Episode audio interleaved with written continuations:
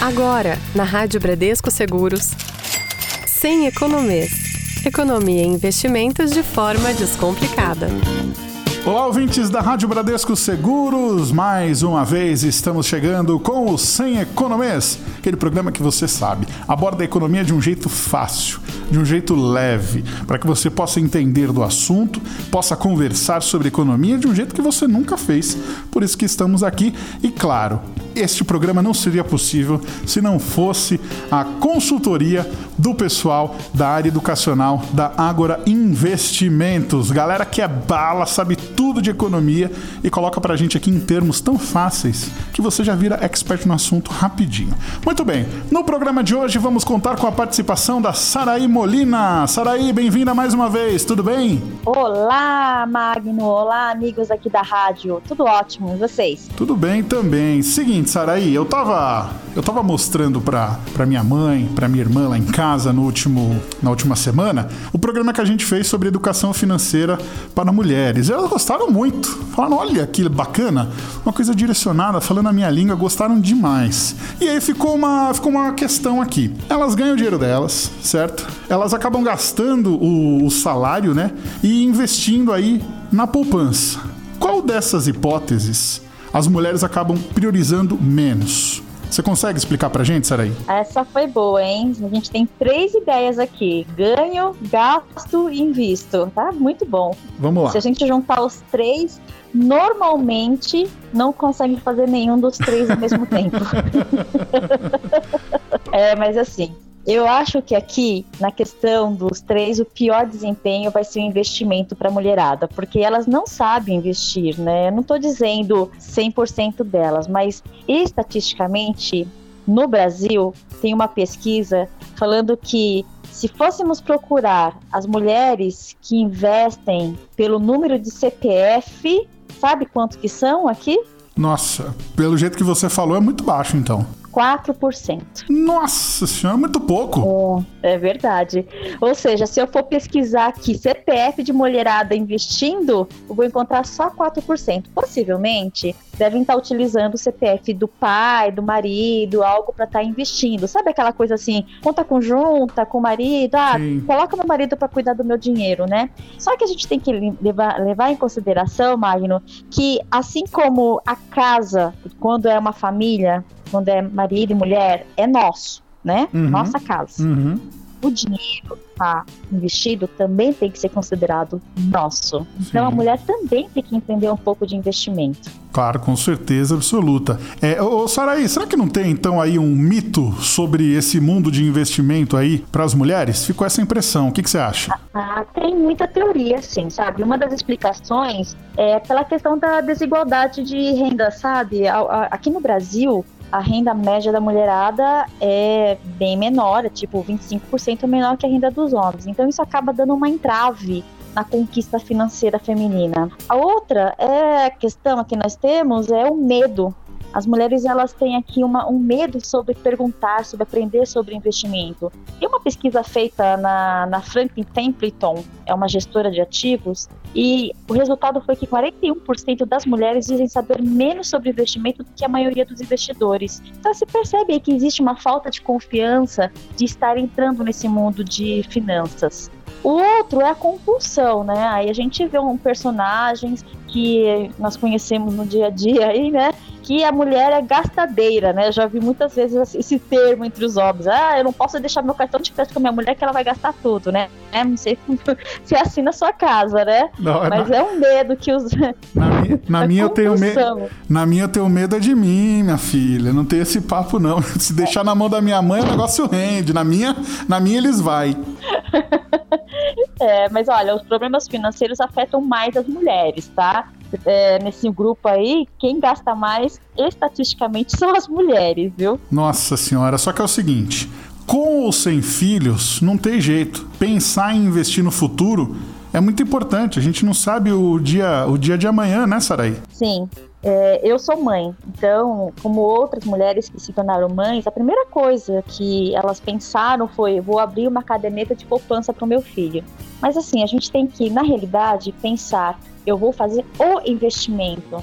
A, a, estatisticamente também, as mulheres são as que mais investem em poupança e em previdência aqui no Brasil. Por quê? Elas pensam que são conservadoras, mas na realidade elas estão paralisadas aí pelo medo que eu comentei anteriormente, né? Então, pessoal, não é impossível você ter acesso a outros tipos de investimento, conhecer mais, ter mais consciência que precisa aprender, né? Ninguém precisa ser um gênio da matemática para entrar nesse mundo de investimento, saber somar, subtrair, entender um pouco de, de porcentagem, é, é fundamental, é você começar, sabe, Magno? Então, Magno, isso independente de qual que é o, o aqui se é homem ou mulher, é começar. Exatamente. Entrar no mundo de investimento. Exatamente. E, Saraí, você tem como informar a gente é, quanto que são aí as mulheres investidoras em produtos, especificamente na Bolsa de Valores? A diferença é muito grande, como no outro dado que a gente mencionou? Tem sim. Olha, na Bolsa de Valores nós temos um produto de renda fixa muito famoso chamado Tesouro Direto. Estatisticamente, 31% são mulheres que investem em Tesouro Direto o, a outra parte, 69, são homens. Já no mercado de ações, são 24% dos investidores são mulheres no mercado de ações. Isso quer dizer o seguinte: lá na bolsa, nós temos 2 milhões e 800 pessoas que investem agora no mercado de renda variável, ações. Desses 2 milhões e 800, 700 mil são mulheres. Então, meu apelo aqui é: comece você é capaz de cuidar das suas finanças. Pergunte para as pessoas que já fazem investimento como é que elas iniciaram. Comece a aprender do básico. Saiba o que é rentabilidade, liquidez, volatilidade. É, não aplique se você não entenda do, do produto. Converse até entender, sabe? Acompanhe também o resultado da sua aplicação todo mês. E se você for avaliar quando é o momento de você estar modificando o seu investimento, tem um prazo a cada seis meses, a cada um ano. Verifica como está indo uh, o teu investimento por esse período, para você ter aí então a expectativa de modificar os seus investimentos, tá? Exatamente. É como a Sarai falou, não tenha medo. Vá atrás da informação porque você vai conseguir fazer muita coisa. E tem que ter em mente também que é o seguinte, né? Como a Sarai falou, dê tempo ao tempo. Então, identifique qual que é a sua necessidade, quando que você precisa dessa necessidade para encontrar aí um investimento que cabe aí dentro do seu orçamento. Mas chegamos aqui no momento de sugestões. Saraí, qual que é o produto de investimento que você pode sugerir para nosso ouvinte? Como nós temos aqui um velho ditado que diz: não coloque todos os ovos na mesma cesta, então vamos recomendar aqui para as mulheres fundo de investimento. As vantagens são diversas por optar por fundos de investimento, desde a facilidade de diversificar a carteira, a possibilidade de investir com poucos recursos e ter aí acesso a uma gestão profissional para os seus investimentos.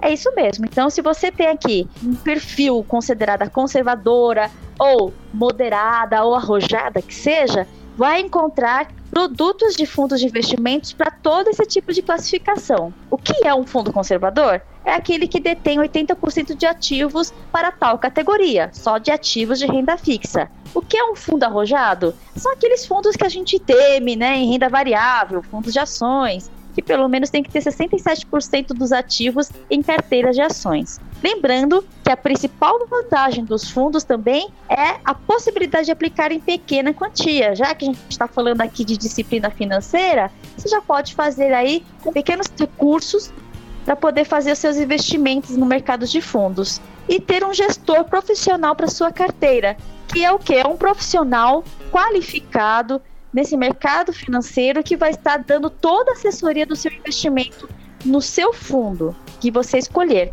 Viu como é facinho aqui você aplicar em fundos de investimentos, Magno? Muito fácil. Ficou então aquela aquele fecha, né?